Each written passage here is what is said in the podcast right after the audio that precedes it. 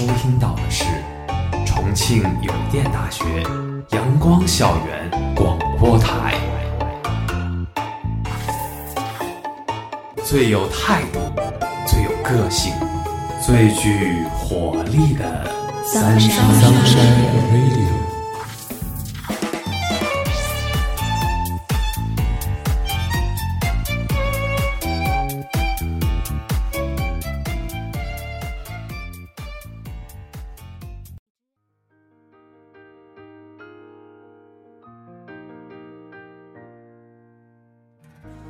亲爱的听众朋友们，大家中午好，欢迎收听今天的阳光校园广播台，我是主播薄荷，我是主播铃木。我们今天的节目是《沉默年代》。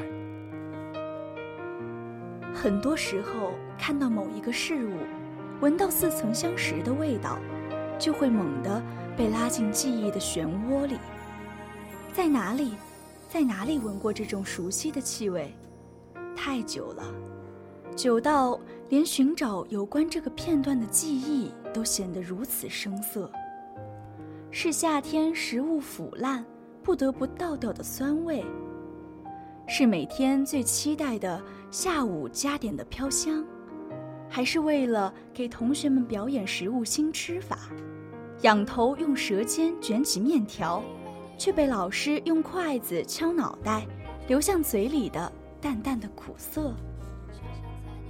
小时候搬了很多次家，但是印象最深的还是最初的那个老房子。因为父母工作忙的缘故，小时候一直是跟着爷爷奶奶住的。一楼自己住，偌大的院子成为了儿时最好的玩伴。爷爷总在对着电脑下象棋。嘴里叽叽咕咕的，好像是睡觉时说的呓语。奶奶白天从不见踪影，外套一披，墨镜一戴，骑着小电动就出发了，完全不顾家里还有一个孤独寂寞的外孙女。当爷爷问起她饿不饿，要吃什么的时候，女孩总会说不饿，倒不是体贴关心爷爷。而是觉得那些由早上剩下的菜加点别的佐料变成的所谓的新菜，实在是难以下咽。所以，长大后，每当有人夸女孩瘦的时候，女孩心里总会苦笑：这哪里能胖得起来呀？没有父母的生活实在可怜，连上学扎辫子都难。昏暗的灯光下。这个只有二年级的小女孩蹲在敞开的衣柜前，对着里面的镜子，一遍一遍地练习着扎头发。可那些头发像是商量好要给女孩个下马威一般，总不肯好好配合。他们像是逆流而上的冲浪者，就算梳子态度强硬的想让他们妥协，他们依旧顽强。总会找到合适的时机，从梳子的缝隙中钻出来，傲然挺立，击碎女孩的妄想。望着这些七扭八歪的头发，女孩虽然恼怒，却也无计可施。手臂长时间托举头发的动作，已经让肌肉酸痛，无法继续坚持。这一局终究是败了。穿过卧室、客厅，到了小小的房间。透过窗子，可以看到广阔的天、舒淡的云，以及流淌的植物海洋。阳光从窗棂折射进来，就像这片土地耀眼的披肩。女孩扑向只属于自己的小床，像个熠熠生辉的小公主。但有时。也会有失败的时候。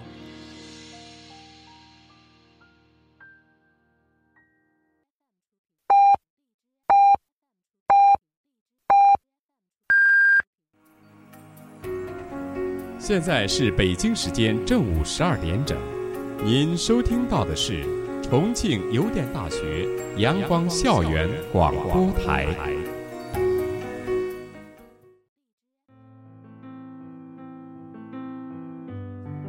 现在，正在昏暗的灯光下，因为不会做数学题，对着梳妆台默默地哭鼻子。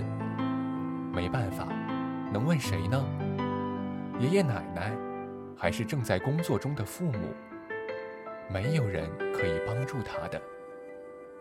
女孩很委屈，但是又不想要别人听到哭声。哦，对了，也没有人会听到的。最近的爷爷和他也隔着一个大客厅和一个卧室，几扇门将他们之间的距离无限拉远。镜子中的女孩瘦小，眼睛早已哭得通红。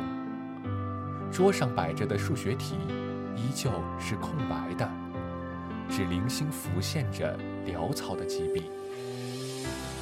炊烟总是能够带来独特的感觉，它飘在空中，如梦似幻，高低起伏，却美好的如此真实。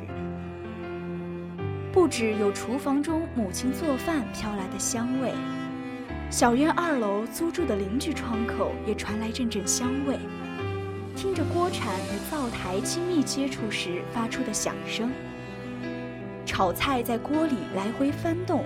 与香油共舞时的呲啦声，令人格外安心。而这一切都尽在母亲的掌握中，时间、火候，母亲把握得分毫不差。菜刀在她的手中游刃有余，就连一向调皮的胡萝卜，在她手中也会乖乖听话。有朵盛开的云，缓缓划过山顶。随风飘向天边，那时的空气质量尤其的好，天空蓝的就像刚换洗过的纱布，有着清澈明亮的感觉。所有植物的枝叶在风中刷刷的响，它们春生秋死，永不停歇。等到黄昏，太阳西沉，大人总会带着孩子去澡堂洗澡。低瓦数的灯泡黄黄亮起，澡堂子排着三四人的队，妇女左手抱着小孩，右手提着盆子，不肯花额外的几块钱买洗头膏，就从家带来大桶的瓶瓶罐罐，显得格外笨重。月光漫过树梢，清洗整个房间。远处传来了几声鸟叫，仿佛是在宣告着一天的结束。每到这个时候，总会有一些奇奇怪怪的想法浮现在女孩的脑海。就像刘十三对外婆说的：“山的那头是什么？”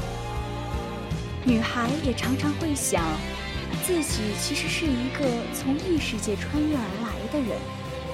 来到这里是为了完成任务，或者，其实自己真的是被丢在垃圾堆旁的小孩，正巧被母亲捡到。思绪逐渐飘出天际，女孩的意识也慢慢模糊。半梦半醒之间，只来得及说一句：“晚安，世界。”直觉得成长。是段格外孤独的旅程，从出生到咿呀学语的孩童，到风华正茂的青少年，略显疲态的中年，最后离开这个世界。这是一个轮回，一个来到这世界上的每个人的共同经历，只不过是在人间停留的时间长短不同罢了。在成长的途中。我们需要有忠实的听众来聆听我们的欢喜和伤悲。我们需要分享者，搭建起类似于蛛网状的结构，用以人际交往的需要。这本就需要大量时间与精力。然而，随着时代的改变，有了智能手机及一些新型网络用品的出现，人与人之间的交流好像显得没有那么必要了。人们淹没在海量的信息中，快速从中抓获自己喜欢的、想要关注的信息。网络的确是给人提供了很多便捷，但是也将人们分隔开来了。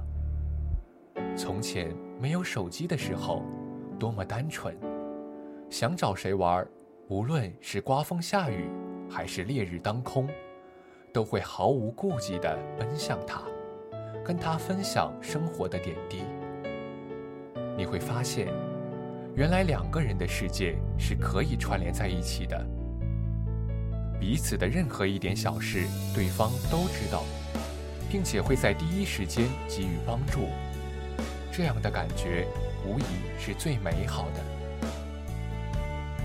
当我们像蒲公英的种子一样散落四方之后，曾经的好友虽然情分尚在。可由于大家位于天南地北，已经不能像从前那样亲密地分享生活中的每件小事。或许你也有某天从中午睡到下午醒来后，手机上空落落的无力感。那种感觉仿佛就像被世界抛弃了一样，没有人关心，没有人在意。若是正逢连绵雨。一个人躺在偌大的床上，闭上眼睛，听雨滴敲打窗户的声音。或许脑海里会自动浮现出窗外的景象：黑云压城，鸟儿逃窜，天地间黯然失色，只听得窗外雨声滴答滴答，连绵不绝。对大多数人而言，父母都是会狠狠牵扯到我们内心情绪的人。从父母有了孩子后，他们把所有的爱都给他。如果说他们从二十来岁有孩子，一直到他们生命的结束，他们会爱孩子六七十年。而我们呢？从我们睁开眼看到父母时，他们就成为了我们的剑与盾。成为了我们的专属骑士，我们一直爱他们，直到生命的终结。如何能忍受他们的离开呢？即使那时我们也已年过半百，有了自己的爱人与孩子，但是我们的生活中依然无法缺少他们的存在。作为零零后的我们。好像一直是一个比较奇妙的存在。都说我们不一定会是好儿女，但一定会是好父母。我们这一代正逢计算机的飞速发展，社会发生巨大变化，所以我们的接受能力也与日俱增，并有着强大的包容性。我们都在提高自身能力，想要向金字塔的顶端冲锋。但是，好像忽略了应该怎样照顾自己的情绪与胃。对于父母来说，吃饭可是顶顶重要的事。如何让一家人吃饱吃好，关系到整个家庭的幸福。记忆中，母亲最会做鱼，在鱼身斜着划拉几刀，刷上一层料酒和酱油，鱼的内脏早已清洗干净。在鱼腹涂上盐，腌的会更入味。可对于我们而言，别说做鱼了，除了土豆丝、番茄炒蛋，连做个能拿出手的菜都难。在异国他乡的我们，靠着餐馆以及外卖过活，实在是有些说不过去。有时会刷到跟着贝尔去冒险的片段。看着他毫不在意地享受着他口中有丰富蛋白质的虫子，实在是让人有些恐慌。如果把我们放到孤岛上，我们能照顾好自己吗？当代青少年的身心健康更是引起全社会的关注。花样年华的学生，只因为一些简单不过的小事，纷纷选择了跳楼来结束自己的生命。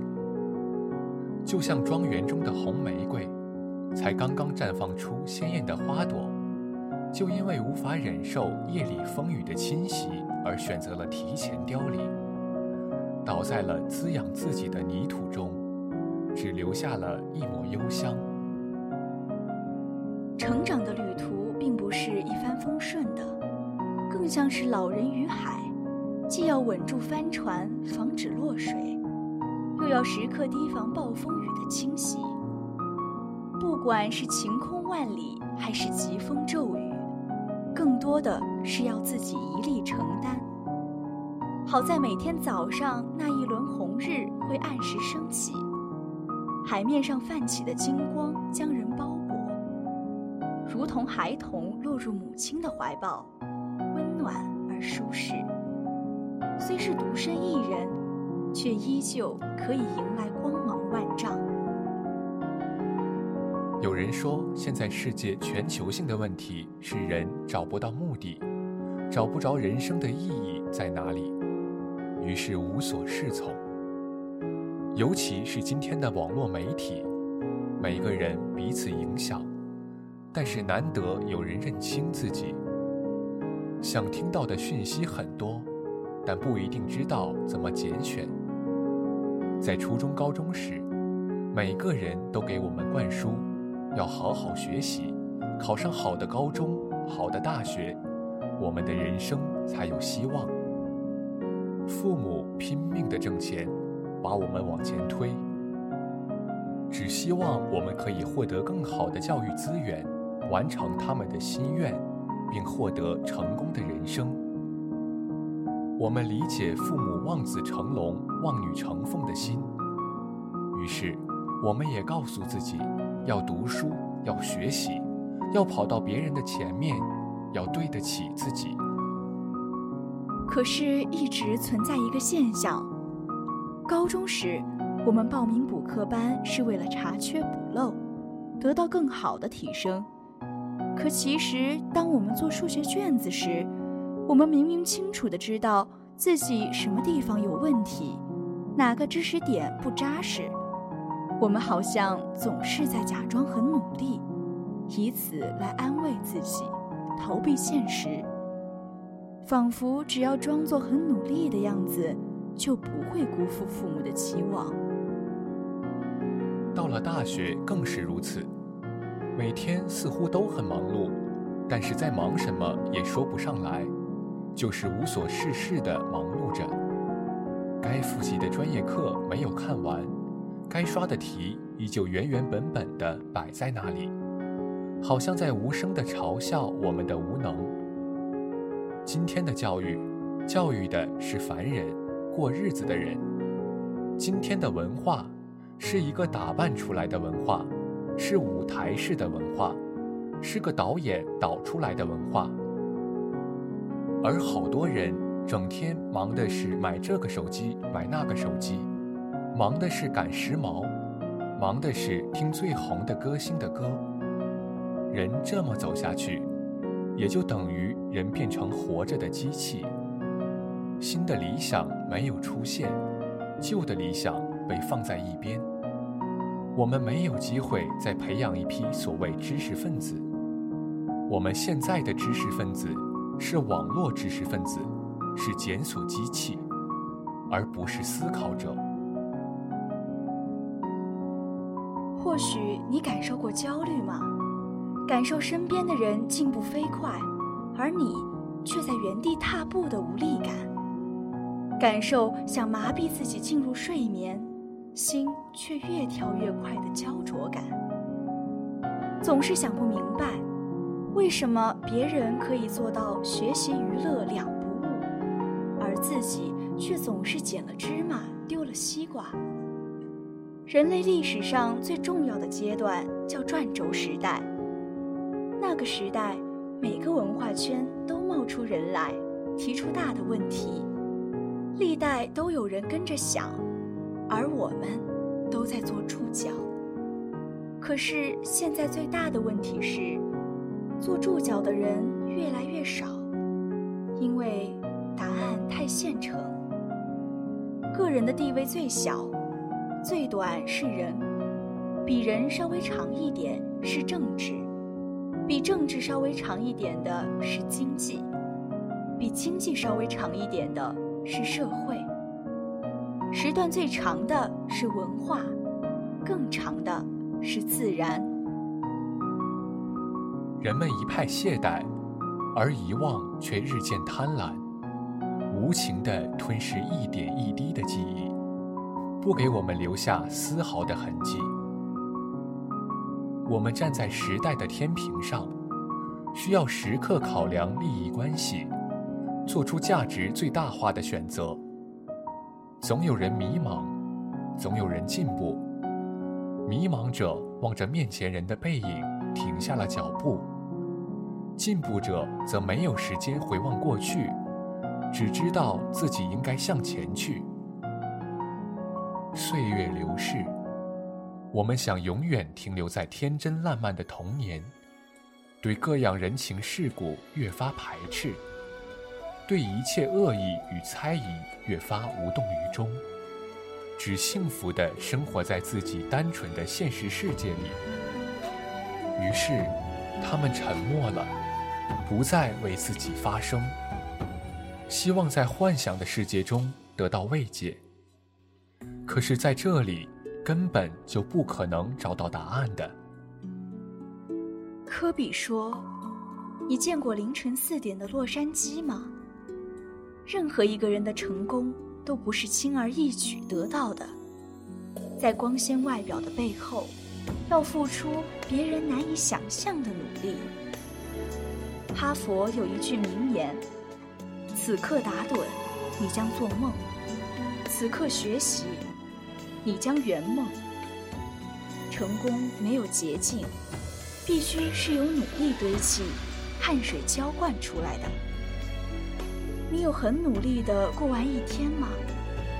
还记得第一次早起，冬春交替，早晨六点多，薄薄的雾霭还未散去，几颗星子零星地挂在空中，等待着曙光的来临。出了宿舍门，迎面而来的风，带有一丝春寒料峭的味道，赶走了仅存的那一点倦意，使人瞬间清醒。简单吃过早饭后，向老图走去。雨红莲像是一个时代的印记，一砖一瓦都显露出历史的厚重感。红色更是有着别具一格的味道。六点半的老图还没有开门，就打算先去二教看会儿书。本来以为这么早，大家应该都还没到，结果一抬头，面前的教学楼灯火通明，丝毫看不出是清晨的样子。没有在一楼找到空教室，索性随意坐在一个正在早自习的班级的后面，再拿出本子的间隙。忍不住地偷偷张望，发现同学们不是在默背单词，就是在刷题。斜前方的同学稿纸上已经密密麻麻地写了一篇自己看不懂的算式，并没有待很久，早自习就结束了。原本以为很多人会忍受不了早起的煎熬，回到宿舍再补一会儿觉。结果意外的和大部分人同行至图书馆，开始了新一轮的学习。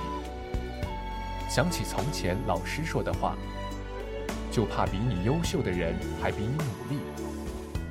在无数个寒来暑往中，有人因为懒惰，拼命地给自己找不上进的理由，希望这些理由可以填补内心的空缺，至少让自己心安理得一些。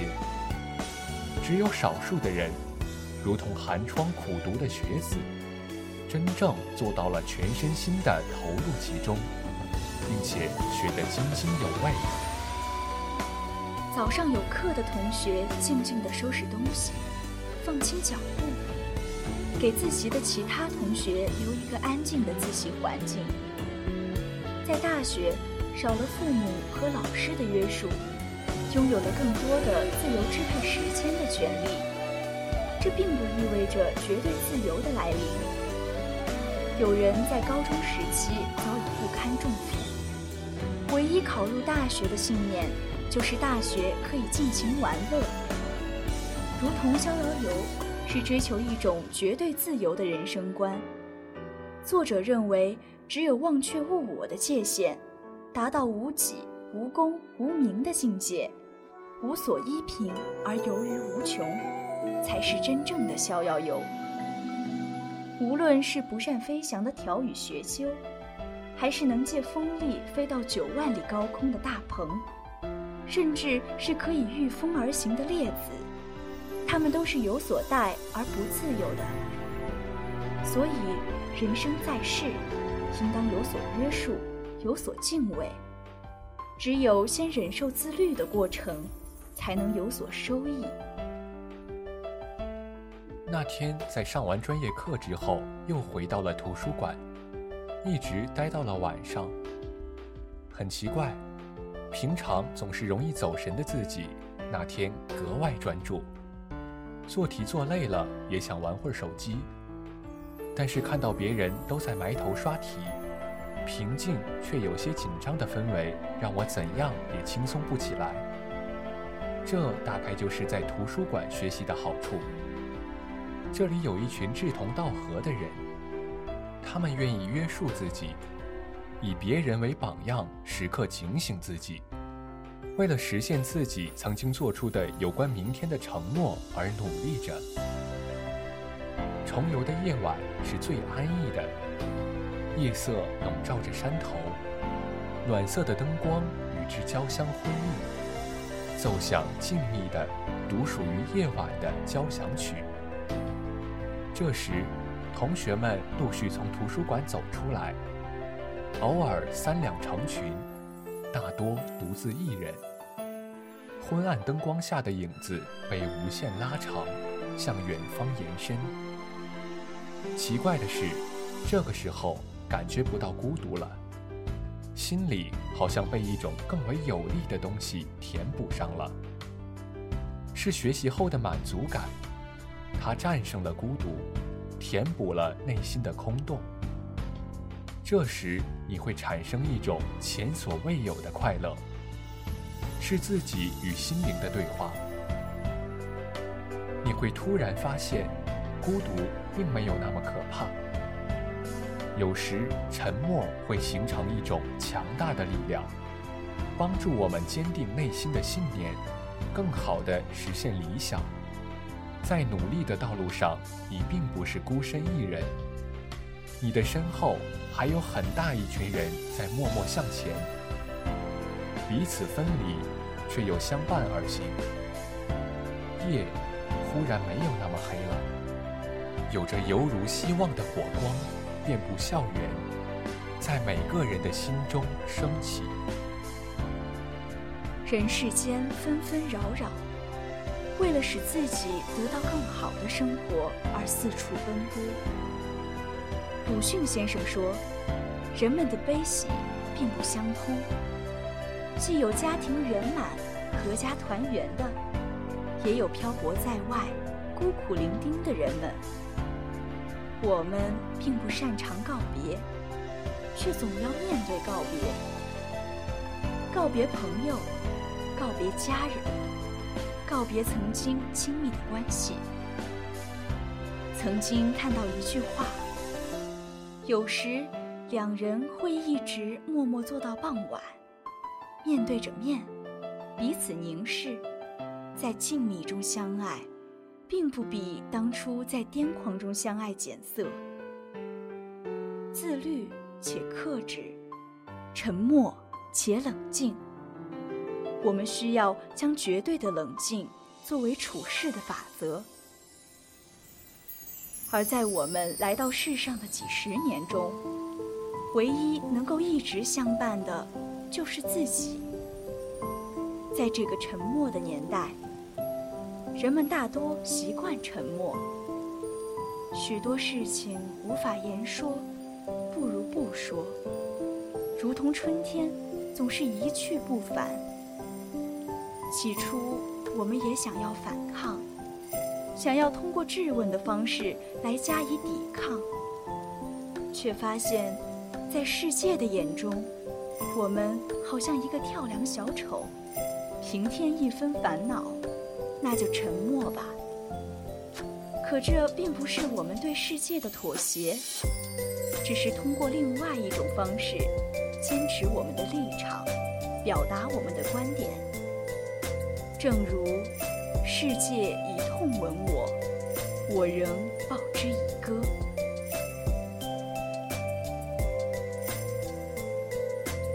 今天的节目到这里就结束了，我是主播铃木，我是主播薄荷。如果你想收听我们的更多节目，欢迎在荔枝搜索电台“重庆邮电大学阳光校园广播台”。